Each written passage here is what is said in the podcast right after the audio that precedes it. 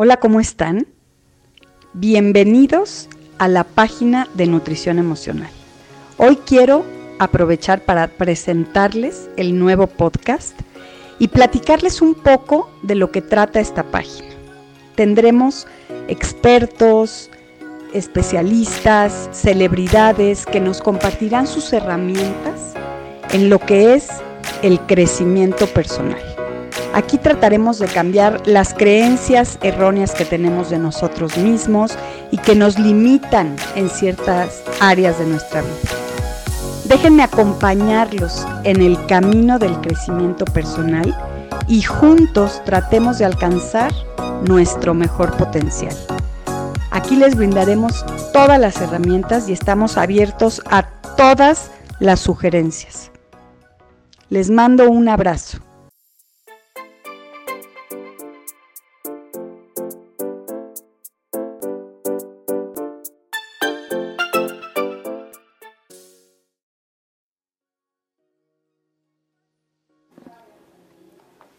Hola, estamos aquí con Kiwi. Kiwi, sí.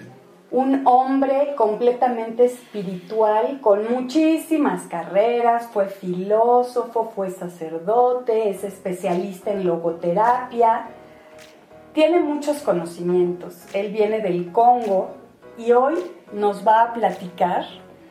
Vamos a hablar. Para nosotras en especial, es un regalo tener esta entrevista ¿por qué hay personas que tienen más salud emocional que otras? Muy buena pregunta. muchas gracias, muchas gracias, estoy muy bien. Muy buena pregunta. Jacqueline, ¿verdad? Sí. Para mí el tema de la salud emocional es un tema muy, muy complejo. Hay cosas que ya son, hay cosas que hay que como aprender invertir. ¿Genética puedes hay, hay cosas de genética, hay cosas sociales aprendidas, tomadas. Imagínate si en mi ambiente desde niño familiar hubo bronca, hubo depresión, hubo, aunque no tenga esto genéticamente, todo eso se mama, se aprende. Pero la buena noticia es que se puede hacer un trabajo para sacar de una familia con sus problemas una buena salud emocional. Se puede. Y por ejemplo, tú, ¿en qué te basas? Tu concepto, tu consejo que tú darías, primero por la logoterapia, pues buscar tal vez un sentido, o cómo, cómo, cómo le dirías tú a una persona que trabaje en su salud emocional. Yo siempre parto de la etimología. La palabra emoción salud emocional. Emoción viene de dos palabras, ex, moción, ex, moción. Moción es movimiento y ex es hacia afuera. Todos, cuando nuestro ambiente se mueve, algo nos mueve dentro. Y ese que se nos mueve dentro debe ir para afuera, no se traga, se va por afuera. No es inmoción, es ex emoción siempre estamos moviéndonos. Si en mi mundo hay amenaza, siento miedo. Ni bueno ni malo. Para sentir miedo hay que ser valiente. Si en mi mundo hay injusticia y reto, siento rabia. Si en mi mundo algo importante me hace falta, siento tristeza. Algo así. Si como soy libre, como soy libre de decidir y de hacerme responsable, siento angustia, es normal, tal cual. Y todo eso que siento, necesito expresarlo, encontrar con quién, ¿sí? pareja, hijo, amigo, terapeuta, sacerdote, para hablar. Es como mi primer consejo. La palabra significa lo que se mueve dentro debe ir afuera. Y si me dices que no se te mueve nada dentro, no te creo, nada más. Somos vivos. Los, a los cadáveres no les mueve nada. A los vivos nos mueve. Sentimos. Podemos sentir alegría, podemos, si todo está bien, me siento alegre. Si todo está mal, me siento angustiado. No sé, ¿sí? Y el tip es eso que siento, encontrar dónde ex, dónde vomitarlo. Ese primer consejo. Porque la gente que no quiere sentir sus emociones, que es muy común, se enferma o se va a una depresión, pero ¿Por qué no nos gusta sentir las emociones? Yo siento que es una cosa cultural, ¿sí? como, si, como si la cultura occidental se fue haciendo más fresa y negó su parte naca. Nietzsche diría, se fue haciendo más Apolo, más Apolínea y negó su parte Dionisio. Como decir, hay que hacer como que no pasa nada. Es negar todo, es, Freud diría, es reprimir todo. ¿sí? Nos pasan cosas, entonces, esas cosas que nos pasan hay que expresarlas. William Shakespeare decía, deja que hable tu emoción. Bueno, lo estoy parafraseando. Cuando la emoción no habla, gime en el corazón hasta que lo rompe. ¿Y cómo aconsejas tú expresar tus emociones? ¿Solamente platicándolas? Eh, ah, como inicio, yo propongo como inicio platicar. ¿sí?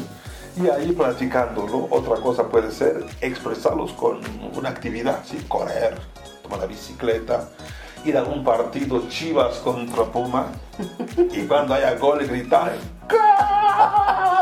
Es importantísimo todo eso. En África nos llevaban, en mi época, nos llevaban a la montaña para gritar a la montaña.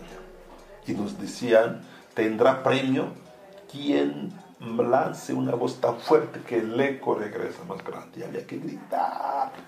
Teniendo cuenta que muchos adolescentes desde su cuarto necesitan gritar. Otro, otra forma es agarrar un cojín cuando estés enojado, pegarle, pegarle y decirle palabras. Porque nuestro cerebro, cuando hago eso, entiende como que hay una persona ahí con la cual estoy expresando. Hay miles de formas ya que llorar. expresar. Llorar, todos, señores y señoras, todos tenemos unas lágrimas pendientes. Cuando necesito llorar, llorar. Cuando necesitamos enojarnos con respeto, obviamente con cariño, enojarnos, permitirnos eso. Cuando necesitamos eh, reírnos a carcajadas, por eso hablé de nacos, ¿eh? reír a carcajadas es importantísimo, tal cual. Solo que la cultura te mira como no, no te rías así, se ve feo así la cultura no se reprime. Yo pediría a México rebelarse. Y entonces tú tienes un enojo, por ejemplo. Entonces lo primero que hay que hacer es platicarlo y expresarlo, tal vez golpear. Y después hacer un trabajo. O sea, la emoción en cuánto tiempo como que se libera y ya. Buena, buena pregunta. Ahí, ¿cómo vas viendo? Lo primero es, ¿no? Percibo la emoción grito, hablo, lo saco, ¿sí? Lo demás va a depender de eso. Por ejemplo, si lo hablo con un terapeuta, un cura, él me va ayudando. Pero imagínate, lo hablo solo con mi pareja. Primero es eso, que llamamos catarsis. Mm. De ahí voy a sentir lo, lo, que más necesito. Si necesito seguir gritando, sigo gritando. Si necesito seguir hablando, sigo hablando. Quizá ya necesito solo escribirlo Escribir es otra buena Es otra buena herramienta, así es. Poner a la persona que está ahí, decirle a esa persona con el por escrito, estoy enojado contigo porque todo, todo. Y le escribes. Claro, lo quemas, lo tiras, lo que quieras. Pero ya lo... Ya lo sacaste, ¿sí? Para mí, después de sacarlo, después la persona que te acompaña te va a decir que sí. Pero en mi caso, en mi caso, cuando soy muy, muy, muy enojado, también siento que me duele esa parte de aquí, de la espalda, la parte de la espalda baja. Entonces, cuando duele, es un dolor normal, sano. Cuando duele significa que pude sacar todo mi enojo, suficiente. Si no, necesito ya quizá ir a una terapia con mi terapeuta para ya procesarlo ahí de manera más. Hay emociones que necesitas dos, tres, cuatro, cinco sesiones para procesarlo. ¿Y tú has conocido gente que no tiene una buena salud emocional, que ve la vida eh, difícil, que no se adapta, que está enojado. Y cuando trabajan pueden convertirse en personas con salud, emocional. Tal cual. Porque para mí la enfermedad emocional es como este, no encontrar armonía entre lo que me demanda mi mundo, mi contexto, y la respuesta que yo le puedo dar como falta de armonía allí. ¿sí? Y entonces mucha gente llega con un enojo así por un estímulo chiquito. Alguien le dijo una cosa, entonces no así, como que no hay armonía. O por ejemplo, la otra enfermedad emocional es alguien le está haciendo mucho daño, pero él prefiere callarse, no pasa nada. Cuántas personas que fueron agredidas, ¿sí? bulleados, prefieren callarse. Mi experiencia de esas personas cuando entran a terapia, trabajan y logran aprender a expresar sus emociones. Una de las técnicas que uso mucho cuando la gente necesita gritar, sacar su enojo, es recordarle que es un Simba. ¿Conoces Simba? Es una película por allí. Sí. Y como Simba le pido que aprenda a rugir. A rugir cuando está solo, cuando está con alguien, que ruja, que defienda su espacio como Simba. Y la gente logra una salud emocional. ¿Alguien tiene una salud emocional 100%? Yo creo que no, nadie. Todos, siempre hay que, trabajar, tenemos siempre que estar en crecimiento. Y si, y si te veo y yo te quiero, tengo también autoridad de decirte, oye, te siento así. no te juzgo, te estoy como reflejando algo para que el otro pueda trabajar. ¿Qué relación hay entre tus pensamientos, tus emociones y tus palabras? Mucho, mucho, sí. Para tener salud Así es. Según yo, hoy la emoción no reacciona a lo que pasa. Reacciona a lo que creo que pasa.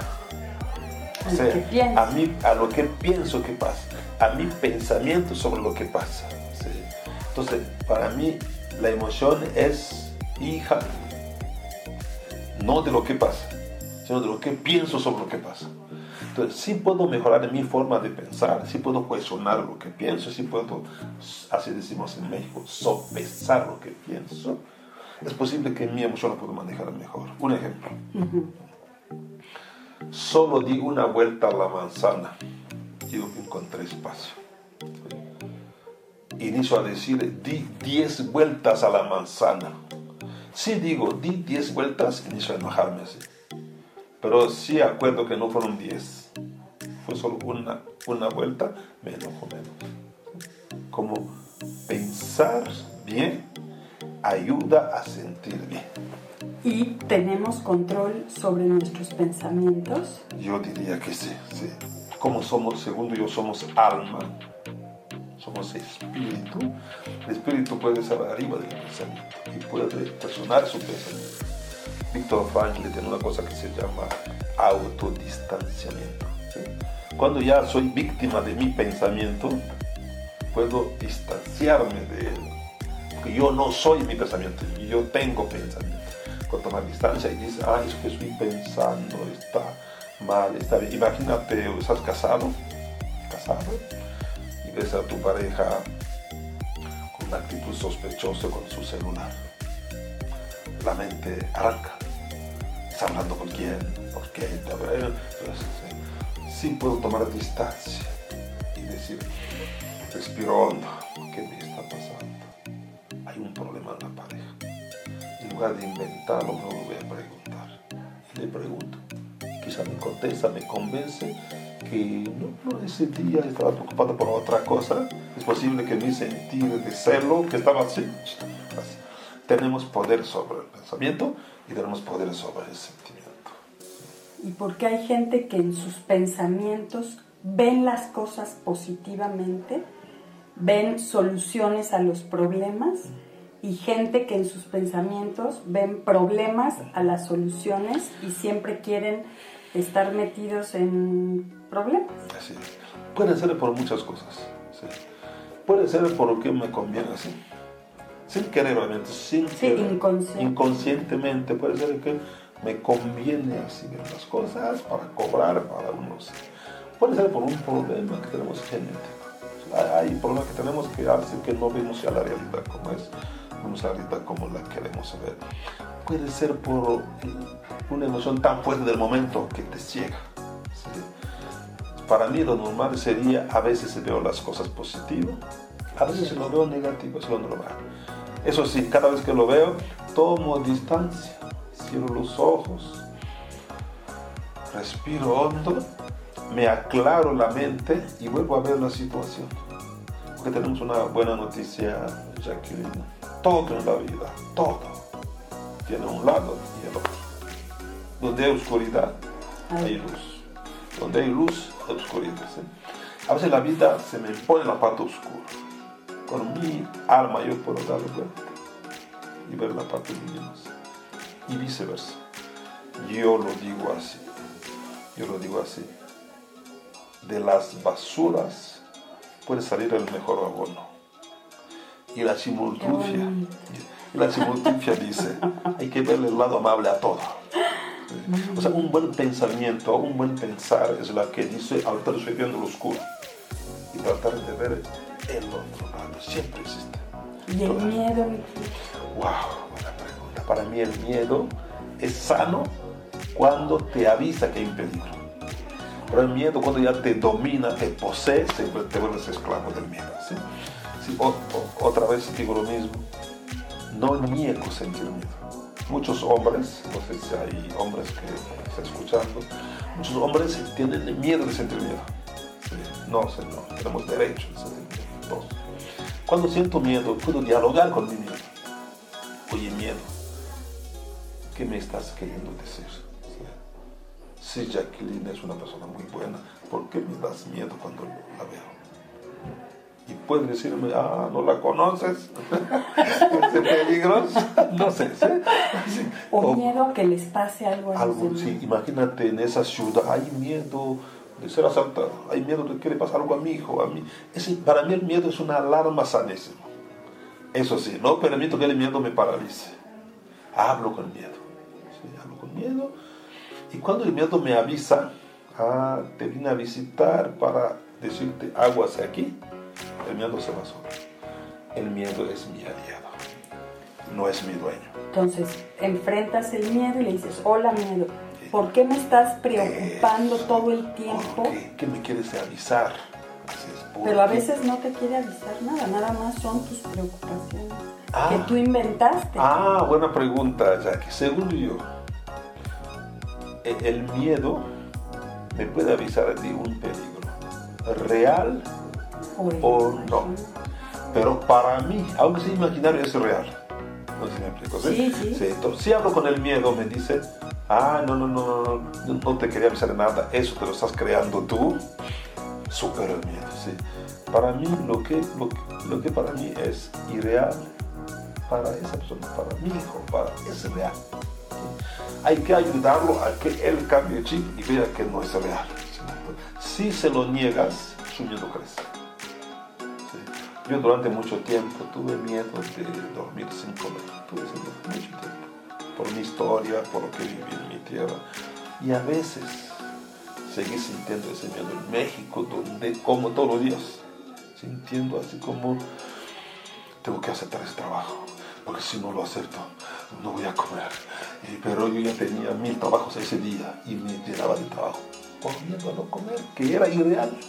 Pero para mi cerebro infantil era un recuerdo.